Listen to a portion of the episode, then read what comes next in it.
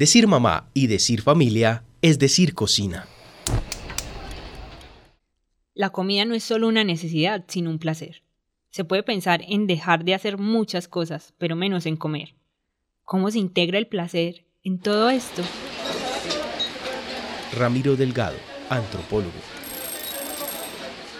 Y siempre ha estado entre el dilema de la sobrevivencia, porque usted come o come, y esa dimensión del disfrute del acto de comer. Entonces yo creo que es siempre lo mismo, la necesidad siempre de tener energía para estar vivo.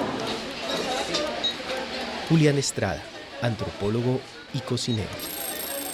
En toda mi familia, mis tías, mis abuelas, había un cierto deleite por la comida y por la cocina. No estoy hablando de lujos ni excesos, sino cualquier cosa que fuera, por sencilla que fuera, se hacía con mucho entusiasmo y con mucho cariño y se hablaba mucho y se compartía y, y habían recetas diferentes haciendo la misma cosa.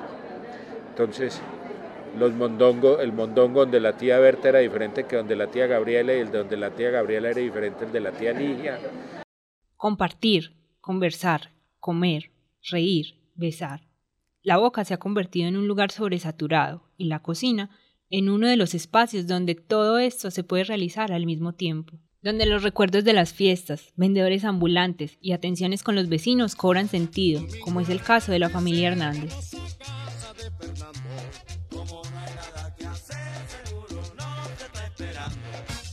Ahí le pero ahorita vienen todos. ¿Por qué? Porque era la casa de la abuela y entonces en la casa de la abuela sí comen, en la casa de la abuela comen la ensalada, en la casa de la abuela se come todo esto, esto, esto y esto, y ahí sí se come bastante. En la casa de la abuela mis hijos no comían aquí carne, pero en la casa de la abuela mi mamá les daba así. Pero eso, mi mamá se ponía a hacer de pronto empanaditas o hacía, pues a mí me tocó, que hacía arepas por la tarde, entonces le tocaba hacer, que le dieran una arepa caliente acabadita de hacer, con bastante mantequilla, eso era delicioso, y todo el mundo ahí sentado en la cocina, porque parecía eso, era horrible uno sentarse en la cocina, pero mi papá no molestaba, quítese de ahí que vean, pero uno ahí sentado esperando que mi mamá le diera... Lo que hacen ahora aquí, pero no está mi papá, sino que están todos ahí y comieron y comieron y comieron. Eso, eso pasa con mi mamá, pero con mi papá no nos dejaba. Pero yo veía que pues, en la cocina no se sentaban, ustedes se paraban ahí. Por, porque mi papá no nos dejaba. Todos se paraban como en el muro. Y, y entonces mi papá, bueno. Y ya uno, bueno, para volver. Ah, sí, pero era muy sabroso. Álvaro Molina, chef del restaurante Casa Molina. Todos los días había sopa, había seco y la sobremesa era un postre o un dulce, o una galleta, un bocadillo, una lechuga. En mi casa no se repetía en una de las tres cosas ni una vez en el mes, ni una. No dejaban para después. Nada. ¿qué? Yo le decía a mi mamá, ay mamá, hacer frisoles, no es que ya este mes hice frisoles. Ay mamá, ¿cuándo vas a hacer sancocho? No es que ya este mes ya hicimos el sancocho. Pero no solo eso, sino que yo me la pasé metido en una cocina tratando de robar comida, porque toda la vida me gustaba, pues, veía que iban a desmenuzar pollo y yo no veía el momento en que sonara el teléfono, la empleada que ir a contestar para robarme el pedazo. El ritual de la mesa de mi casa era sagrado. No podíamos hablar de política, de plata, ni, ni, ni de religión. Inmediatamente mi mamá paraba a que fuera a hablar de cualquiera de esos tres temas estábamos que estar debidamente bañados y arreglados para sentarnos a la mesa. El desayuno se servía a las 7, ni a las 6, ni a las 8, ni a, no, a las 7 de la mañana. Luisa Saldarriaga, periodista y estudiante de gastronomía.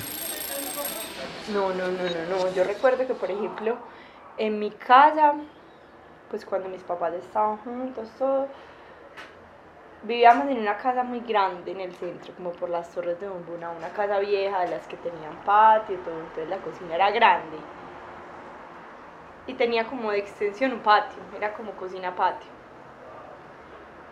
Y me acuerdo que todos los sábados mi papá y mi mamá invitaban a los amigos por la noche a tomarse unos rones y, a, y siempre hacían caldo de pollo, pues como un consomé de pollo.